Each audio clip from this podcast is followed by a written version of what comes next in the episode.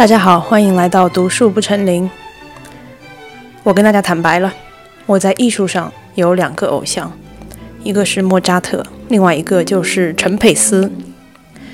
我非常喜欢陈佩斯老师的小品，我觉得他代表了中国喜剧的巅峰。今天这期播客，我们会从当今春晚小品开始谈到赵本山时期的春晚小品，最后谈一谈陈佩斯时期的春晚小品。为什么这个春晚小品的演变，说是演变，在我心中其实是一种陨灭。从文革结束，完全没有喜剧的情况下，一刹那间出来这种陈佩斯式的喜剧，既是一个开端，也是一座高峰。然后从那之后，其实就一直在走下坡路。在播客的第一段，我们会讨论为什么春晚小品它从一开始的高峰在不断下滑。我们会讨论陈佩斯小品，嗯。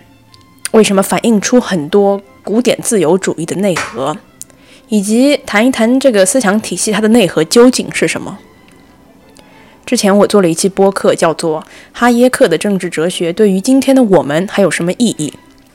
在那期播客里，我提到我在美国这么多年，其实跟古典自由主义智库玩得很近。在过去四年，美国这些奥派、奥地利经济学派，还有古典自由主义的活动，我经常会去参加。虽然说我不会把自己称作一个古典自由主义者，嗯，是因为至少对于目前的我来说，保持开放思想的勇敢，对于我现在的体现就是不去把自己放入任何一个主义之中，对于任何一个主义都保持着开放的心态，所以我不会决绝的把自己归类为任何一个主义，也不会决绝的说哪一个主义是错误的，因为这个原因，我不我不会把自己称为一个古典自由主义者。但是我一定是一位古典自由主义学派的朋友。在我做完那期哈耶克的播客之后，炸出了很多听众，原来他们都是隐藏的古典自由主义者。那今天我对于陈佩斯老师的欣赏和爱意的表达方式，也算是用一种比较轻松、愉快、通俗的方法，嗯，去研究一下陈佩斯的喜剧反映出的是怎样的古典自由主义内核。再研究一下古典自由主义这个学派究竟代表了怎样的世界观，以及这个世界观是如何在陈佩斯对于春晚这个集中舞台的锐评和艺术形式集中化会给文化发展带来怎样不好的结果这件事情上体现。在播客开始之前，我想要郑重的邀请在苹果播客这个平台收听我播客的朋友们，帮助我的平台评论、留言、打分。因为最近我在跟我的两个主播朋友，也是两个哲学系教授，他们搞了一个哲学播客，叫做 The New Thinkery。我跟他们吹牛的时候，说我这个后起之秀，现在播客粉丝都要比你们多了，你们努力追赶吧。结果这俩老哥一上播苹果播客，一看我只有三条评论，咱们在小宇宙上已经有成千上万条留言了，但是在苹果只有三条。于是他们开始嘲笑我说我胡说八道。所以，拜托在苹果播客听我，嗯，听聆听的听众朋友多多去评论，中文、英文都可以，拍拍我的彩虹屁，帮我增加可以跟我朋友吹牛的资本。可以说，我被这俩缺德老哥嘲笑了。每一位听众都是有责任的。我们主要的目的就是要造成一个锣鼓喧天、鞭炮齐鸣、红旗招展、人山人海的气势。谢谢大家。OK，下面我们进入播客第一段。春晚小品的演变，我讲这句话，相信不是我一个人在那里矫情。当我说现在这个春晚小品越来越无聊了，我身边几乎没有人会在大年三十守在电视机前面看小品。我想，这既有内部的原因，就是喜剧创作者本身的原因，也有外部的原因，大环境的原因。那我仍然相信，我们现在，嗯，在喜剧界有很多值得尊敬的，我自己也非常喜欢的，还在创作的年轻演员。啊，我非常喜欢看马东办的那个一年一度喜剧大赛，里面有很多我喜欢的喜剧节目。我记得我点进了一些我认识的喜剧演员出演的春晚小品，但是基本上没有一个节目被我看完，通通都因为无聊被我看到一半关掉了。那为什么？最近这五年的春晚小品，和之前相比，使我们感到无聊呢？我想要来思考一下这个问题。我们把现在的春晚小品和之前那个阶段赵本山阶段的小品比一比，有最大的有什么区别呢？在我小时候成长的过程中，我清楚的记得春晚曾经不是这个样子的。我相信大家都曾经记得，我们是会守在电视机前面看春晚小品的。在我成长的过程中，赵本山的小品是每一年我最期待的节目。我想说。一个核心的区别，那就是现在的春晚小品，它的目的是在概括社会现象，它集合了在过去一年我们社会出现的各种各样的热门烂梗、网络流行语、潮流，那些曾经可能在过去一年确实引得我们发笑的东西。但是除此之外呢，在现在那些我们觉得不好笑、无聊的春晚小品里，我没有办法再看到任何超越了这些。已经发生过社的社会现象的内容。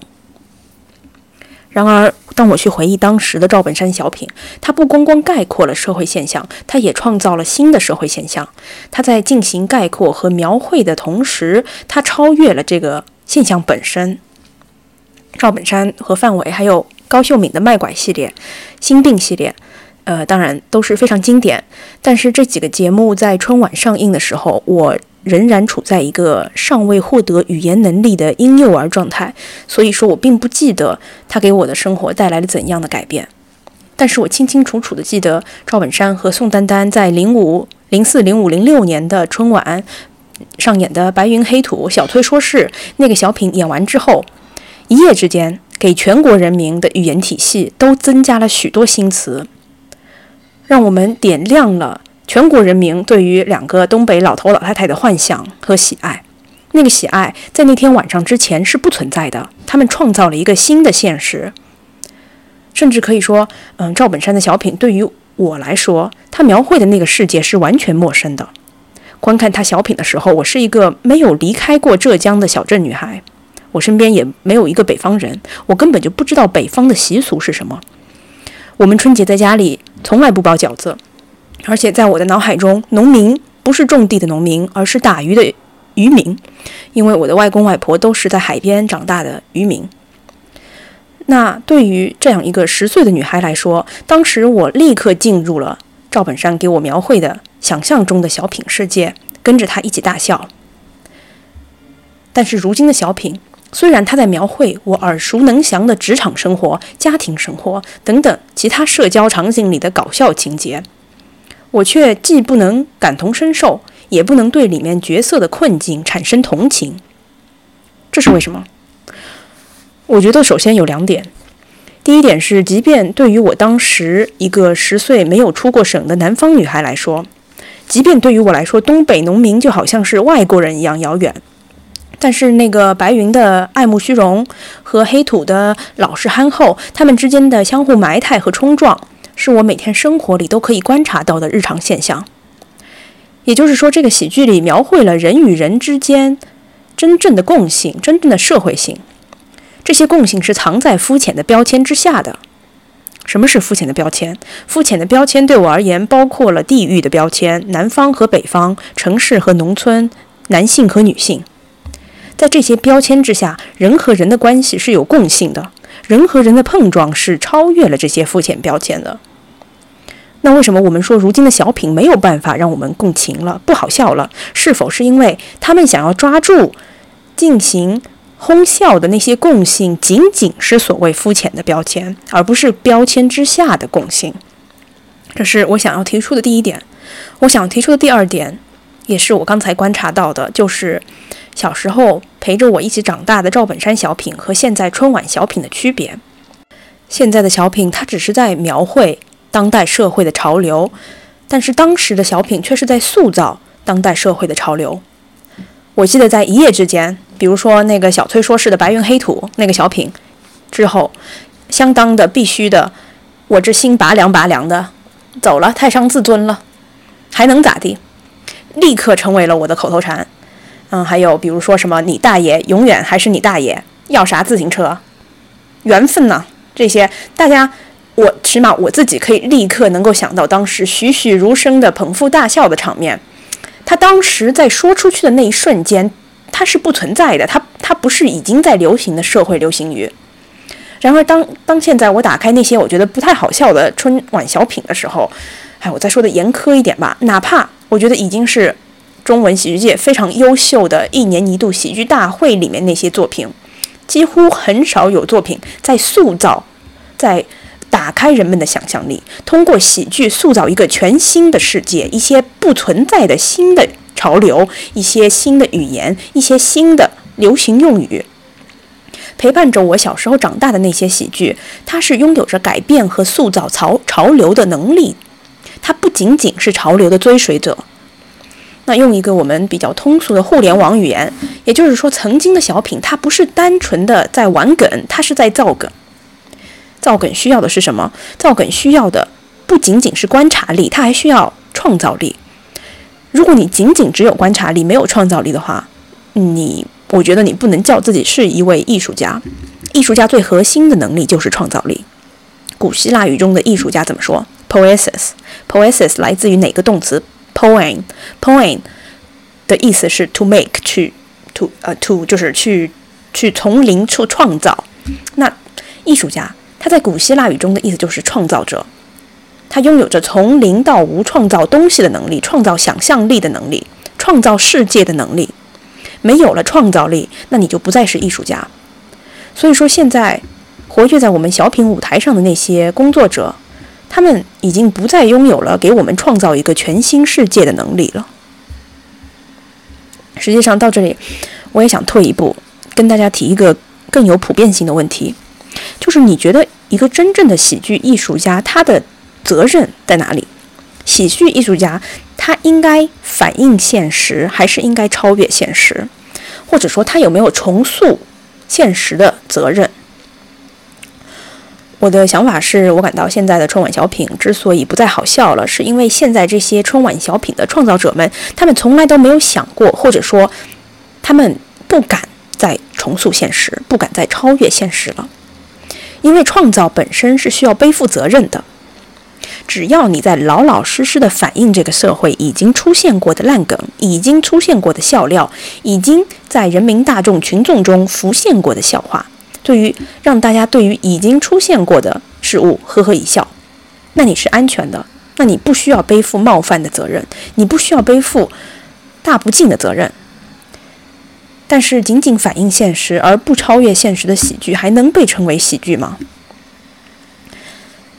我看过好几个赵本山的采访里，他整天说自己是低俗的，他不愿意，他最烦别人说高雅这个词。他说他自己代表的就是低俗的农民。但是我觉得赵本山本人对于艺术家、喜剧艺术家的思考，以及他们应该承担的责任，他对于这个问题的理解，在我的心中是一个件一个非常高雅的理解。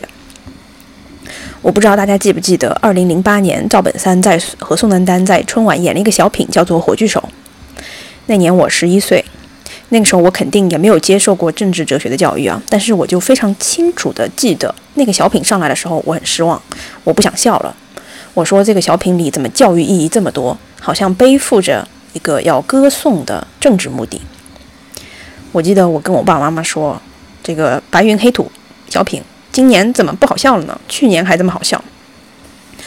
后来等我长大了之后，我看赵本山他下台了之后，在一个采访里，他说他哭了。他说演这个小品压力太大了，说教式的喜剧他演不了，他想放弃了，爱谁谁演吧。那从他讲话的这个态度里，其实可以很明显的看出，赵本山觉得喜剧艺术者或者说喜剧工作者他是有责任在他身上的。当然，你可以说这个责任是为了取悦老百姓、取悦观众，给观众带来笑声。但是，我想，我我想问的是，我们要通过何种方式来完成这个目的？一切的方式都可以吗？喜剧艺术家的责任不仅仅是为了反映当代社会的需求。虽然说赵本山整天说自己是很低俗的，他就是想要表演一些。给民农民看的东西，但是我想说的是，如果他他没有心中那种现在被我称之为非常高雅的对于喜剧人的责任的理解，他就不会在当年演完《火炬手》那个节目之后就哇的一下哭出来了。那在这里呢，为了能够更清楚地探索我刚才提出的问题，喜剧艺术家的责任究竟在哪里？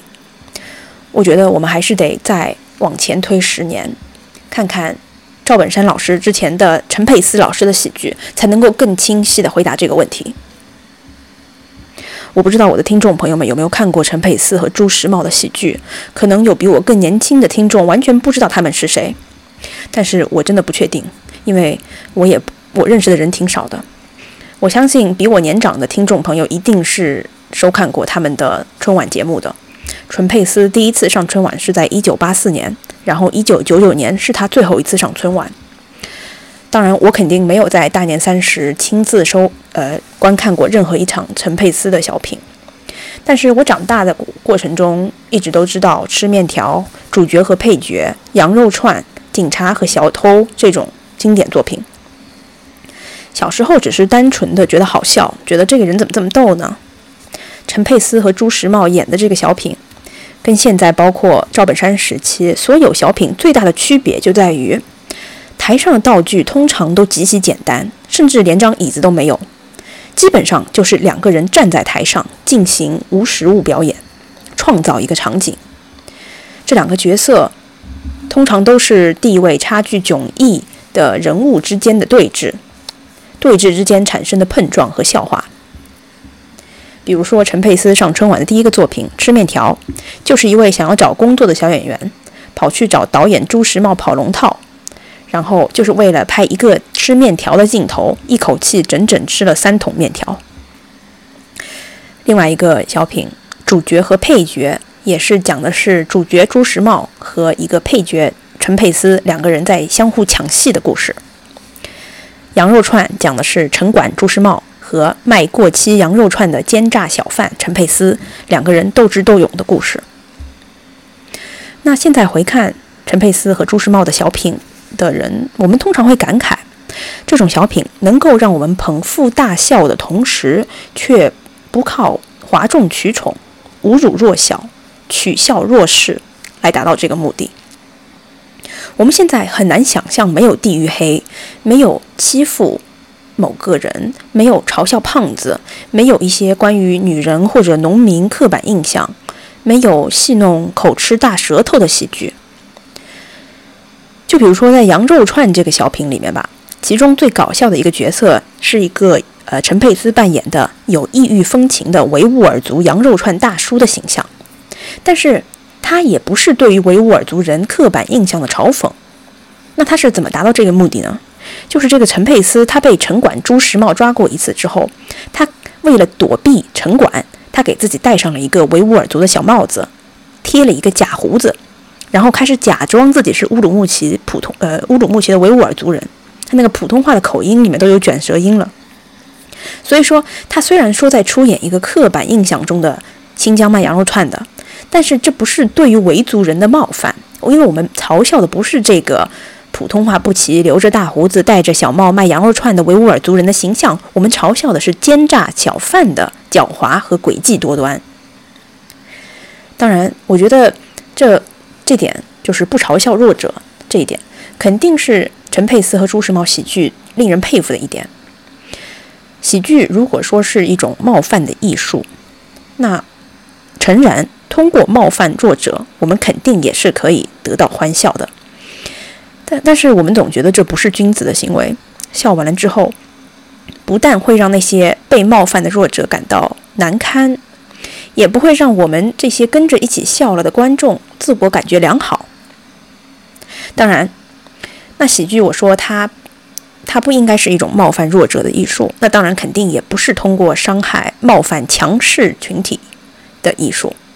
冒犯强势群体，那个叫不叫做艺术？那个叫自杀，叫做自我引爆，甚至不是自我引爆，是你对你这个行业的引爆。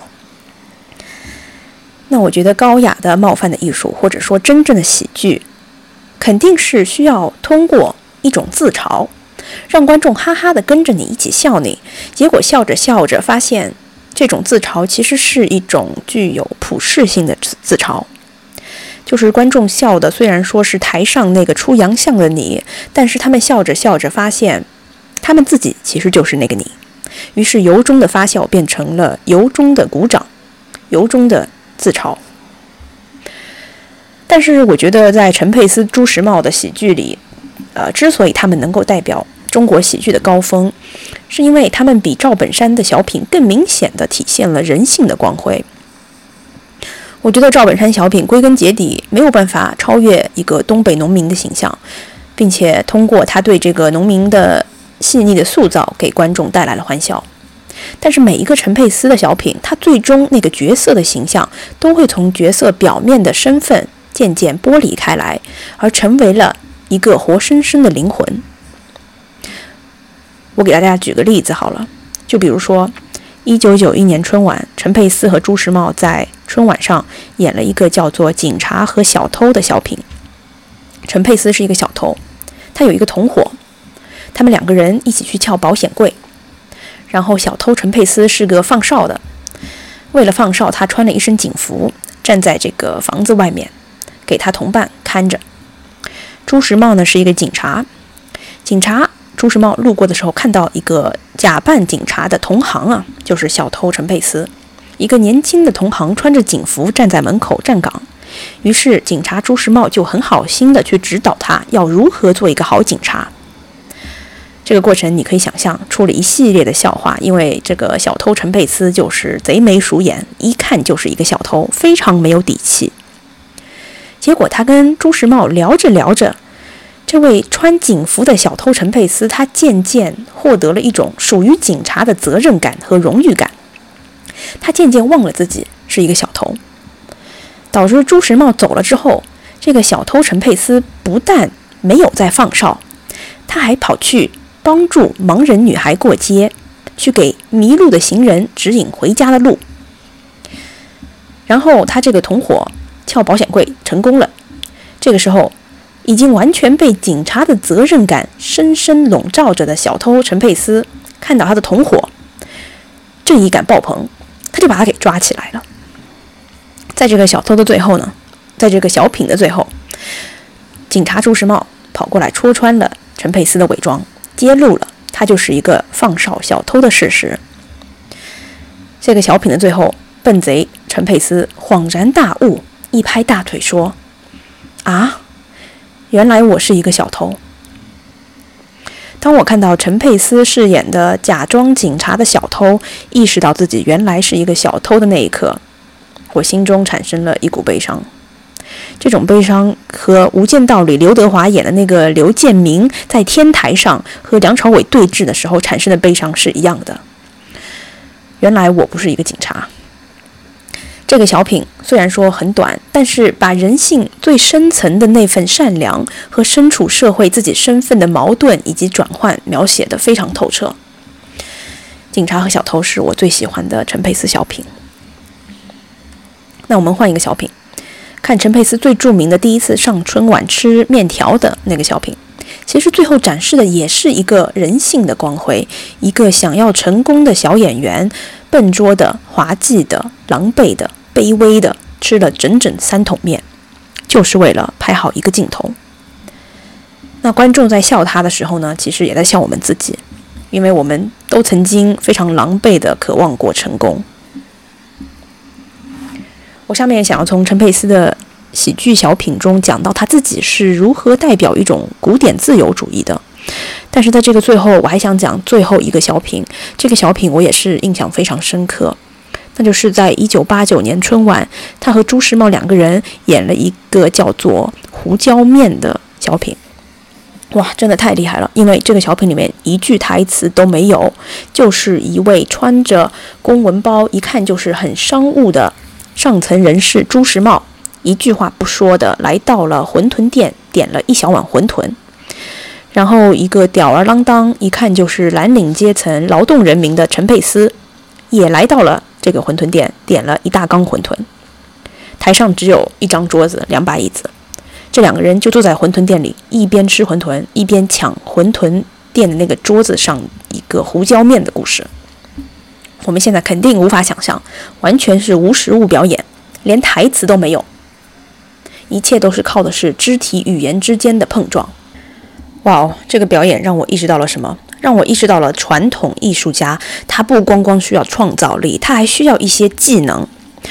让我们话说回古希腊语，呃，古希腊人对于艺术家理解中的第二部分，就是当他们说艺术家的时候，艺术家要拥有什么？古希腊人说要拥有 technic techne，techne 就是我们现在说的那个 technology 这个词儿，科技这个词儿就是来自于 techne，techne 技能。对于古希腊人来说，相呃跟 techne 这它所对应的知识的反面是什么？是 episteme，就是理论知识。那 techne 它是一种技巧。当你说你要成为在一个领域的工匠、一个领域的艺术家的时候，你不光要拥有对于这个领跟这个领域相对应的技巧，你还要拥有跟这个领域相对应的知识。你不光要拥有 technique，你还要拥有 episteme。那我在那个台上，呃，朱时茂和陈佩斯在演胡椒面的时候，哇，一句话都不说，就可以让人捧腹大笑，用肢体语言和表情，我在那里感叹。哇，这个就是喜剧工匠细腻的技巧，在台上表现的淋漓尽致。现在你去问，我们去问一些喜剧工作者，请问喜剧的技巧 technique 是什么？嗯，我很少有看到有这么细腻的对于这门领域的技巧的理解和掌握。OK，我希望讲到这里之后，大家了解了我对于陈佩斯老师深深的爱意。下面我要讲一讲为什么陈佩斯喜剧，啊，或者说陈佩斯喜剧是如何体现这个古典自由主义内核的。那在一九八四年之前，陈佩斯和朱时茂在春晚带上了他们的第一个小品吃面条之前，小品是不存在的。陈佩斯在一个网易的采访，叫做《老友记》的。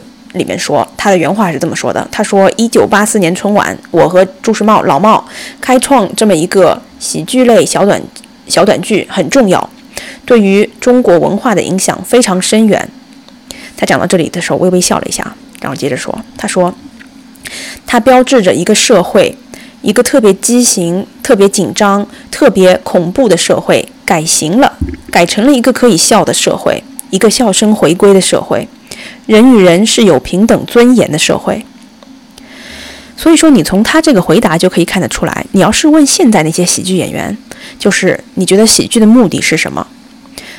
他们一定会回答说：“我想要给观众带来笑声。”当然，这是一个很崇高的目的。但是我们从陈佩斯这个回答里面就可以看得出来，喜剧或者说小品对于他来说，从一开始的目的就不是为了给观众带来笑声。一开始，他作为一个春晚小品这个品类的创造者，他一开始对于他在做的这个事情的理解，就是我做的这个事情代表了现在我们社会人和人有平等的尊严了。平等的尊严体现在哪里？体现在可以笑了。喜剧的目的是什么？喜剧存在的意义是什么？喜剧存在的意义，至少从他那个回答里面来说，是我们现在拥有了平等的放声大笑的自由。喜剧。是现代人在这个社会自由和尊严的载体。他这个回答代表了，我觉得现在几乎所有正在活跃的喜剧演员对于他们自己这个行业存在的意义所不同的理解。这是我想要讲的第一点。第二点是陈佩斯对于春晚这个舞台的批评。我想年纪大一点的听众一定会了解陈佩斯为什么离开了春晚舞台。呃，应该都了解陈佩斯跟春晚节目组之间的矛盾，以及最后他因为不想令人摆布，在一九九九年之后就离开了春晚舞台。但是我现在想说的是，陈佩斯对于春晚舞台的想法，其实就让我立刻联想到了奥地利自由学派哈耶克、米塞斯那帮人对于集中市场的批评，可以说背后的逻辑几乎是一模一样的。三十年来，央视春晚的在演出规模、演员阵容、海内外观众收视率上一直雄居全国所有节目的首位。春晚的舞台也成为无数人的神往之地。在陈佩斯那个网易采访中，他说：“这种资源的倾斜不仅不是好事，反而会破坏整个文化市场。”嗯，他的理由是有很多人梦寐以求，拿它当一个最高的梦想。这种想法会破坏文化市场。我给大家读一下陈佩斯在网易采访《老友记》采访里说的原话，下面是他说的：“他说，我谈不上支持啊，反正我没权利反对，这是肯定的。这个利与弊永远是相对的。为什么大家都去追求这个平台呢？因为它不平等，它对所有的人的谋生条件是不平等的。它能够让你一夜出名，你今天晚上干好这十分钟的活，你一年都有吃有喝了，而且你的生活会立刻被改变。这在生产上，在市场上叫做不平等竞争。一个正常的社会应该杜绝这个现象。但是陈佩斯老师说的话，他后面又给了第二个原因。第二个原因呢，他说，当你的身体里出现了一个特别优秀的细胞，这个细胞优于其他所有细胞。它有丰富的血管做保障，所有营养都先从它这儿过，然后它就能迅速的膨胀起来。知道这叫什么吗？癌细胞。癌细胞是人类和所有动物生命体上的优秀细胞组织，它是变异出来的一个最优秀的细胞。正是因为它的优秀，它能够把所有的营养都吸收掉。这叫做不平等条件，它破坏了我们正常的市场秩序。所以才造就很多人去梦想它。OK，现在陈佩斯老师说完了，我来说。对于他来说，春晚这个舞台，因为它集中了太多资源、太多荣誉、太多聚光灯、太多诱惑，破坏了一整个市场平衡。为什么这个事情是不好的呢？他下面说的这句话，我简直是。我简直想说，陈大爷，不知道你有没有读过哈耶克，但是你讲的这句话简直像是这位二十世纪初世呃奥地利贵族经济学家的双胞胎兄弟才能够说出来的话。陈佩斯说：“只只要不平等条件创造了不平等市场，那么人群一定会开始两极分化。”在顶尖的人享受所有的资源和财富，同时也会导致那些滞留在底层市场的人失去了资源和财富，最终导致那些人的枯竭和衰败。其实，陈佩斯在这里说的这个文化市场的不平等，春春晚造就了文化市场的不平等这个问题，就是哈耶克在《通往奴役之路》中对于中央计划经济体的批评。哈耶克觉得这种中央经济体妨碍了社会的动态性。把所有的资源都聚拢到了这个中央，呃，决策中，摧毁了公平市场的自由规划，创建了一个不平等的市场，最终将会抑制创新，抑制市场的活力。创业者们只会想着要不停的去讨好，或者是迎合这个中央计划的经济决策者。创业者们不再会有动力去，呃，自发的发展出新的本土的商业活动。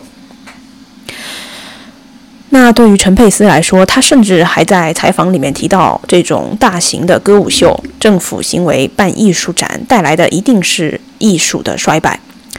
他甚至还举了一个明朝的案例，他说，一整个中国戏剧文化文明的衰败，就在明朝的时候，皇宫开始用纳税人的钱办比现在春晚规模还要大的这些歌舞秀，集中了所有的资源来展示这个朝代、这个皇朝的歌舞生平，最后。一个作品都没有留下，我们只是在一些明朝的政府文件里记载了它令人瞠目结舌的规模和辉煌。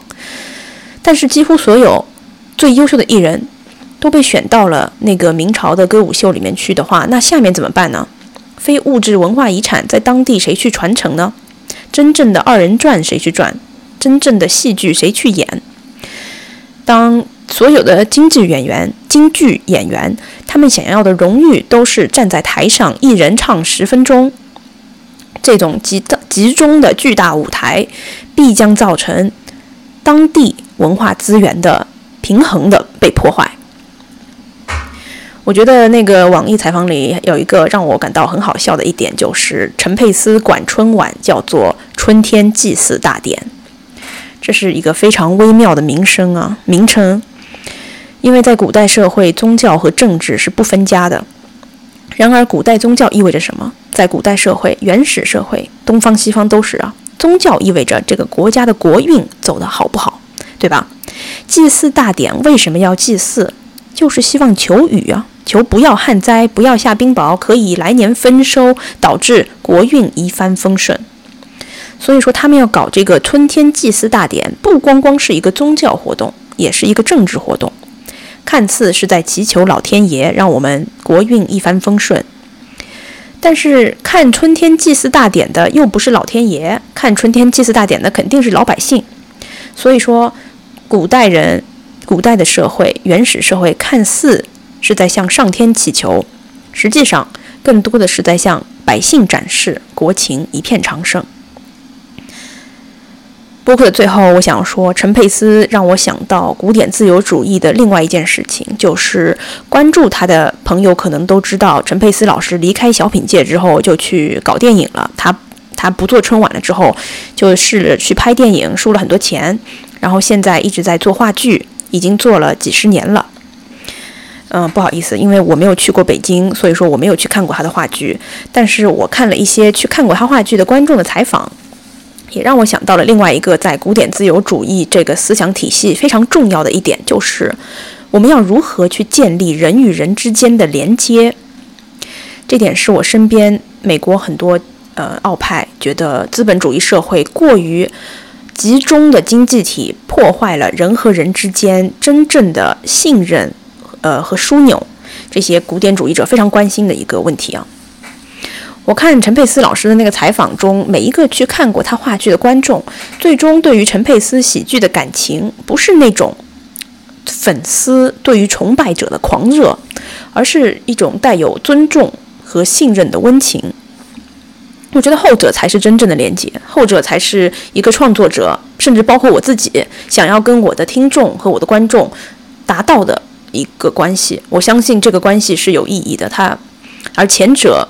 呃，说句实话，我我不但觉得它是代表着社会的一种腐败的现象，甚至如果加在我自己身上，我会感到非常惶恐、非常有压力。我觉得是一件坏事。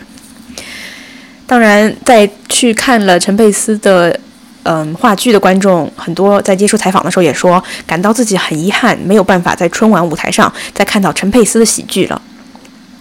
但是能够通过话剧这个形式接着认识他的作品，他们说也是一件很幸运的事情。那我就在想，嗯，有没有可能就像陈佩斯在采访里自己说的一样，春晚这种集中的中央舞台，一个由从呃由上而下放射的这种舞台，它没有办法，或者说很难维系我刚才描绘的那种创作者和观众之间的温情。这种温情需要一个更私人、更亲密的环境。就像哈耶克，他提出的呃非常关键的一点就是，他觉得人和人之间的信任是没有办法在一个中央从上而下去决定的经济体里面去呃维系的。人民没有办法信任一个中央市场发出的政策和信心。这就是为什么哈耶克认为。呃，一切中央集权的经济体是一定会失败的，因为它没有办法带来人和人之间的信任。也就是说，中央的政策它在操作的时候，它在实行的时候，一定会呃因为缺乏信任而获得极大的阻碍，呃，导致它的成本变得非常高。所以说，从哈耶克来说，呃，他提倡的这种自由市场经济，他他他的经济决策是要通过当地彼此之间。有信任的人自主的发起，才能够得到高效的实行。也就是这个，就是呃，奥奥地利经济学派中所谓的 polycentrism，在不同的本地的中心，在人们自主选择的群体里，慢慢的形成信任。嗯，你让所有人对于所有人之间都形成信任，这是不可能的。那。最后，我想说，通过这个播客，我觉得我和我的听众之间产生的信任和一种温情的连接，不管它是建立在观点的相互碰撞，还是观点的相互赞同之上，我相信这个播客也是一个有意义的人与人之间的媒介。那只有建立在这个基础之上，建立在这种温情的信任之上，我们才可以开始讨论一些原来没有办法讨论的，可能一开口就要开始吵架的社会议题。OK。今天就说到这里，我们下期再见，拜拜。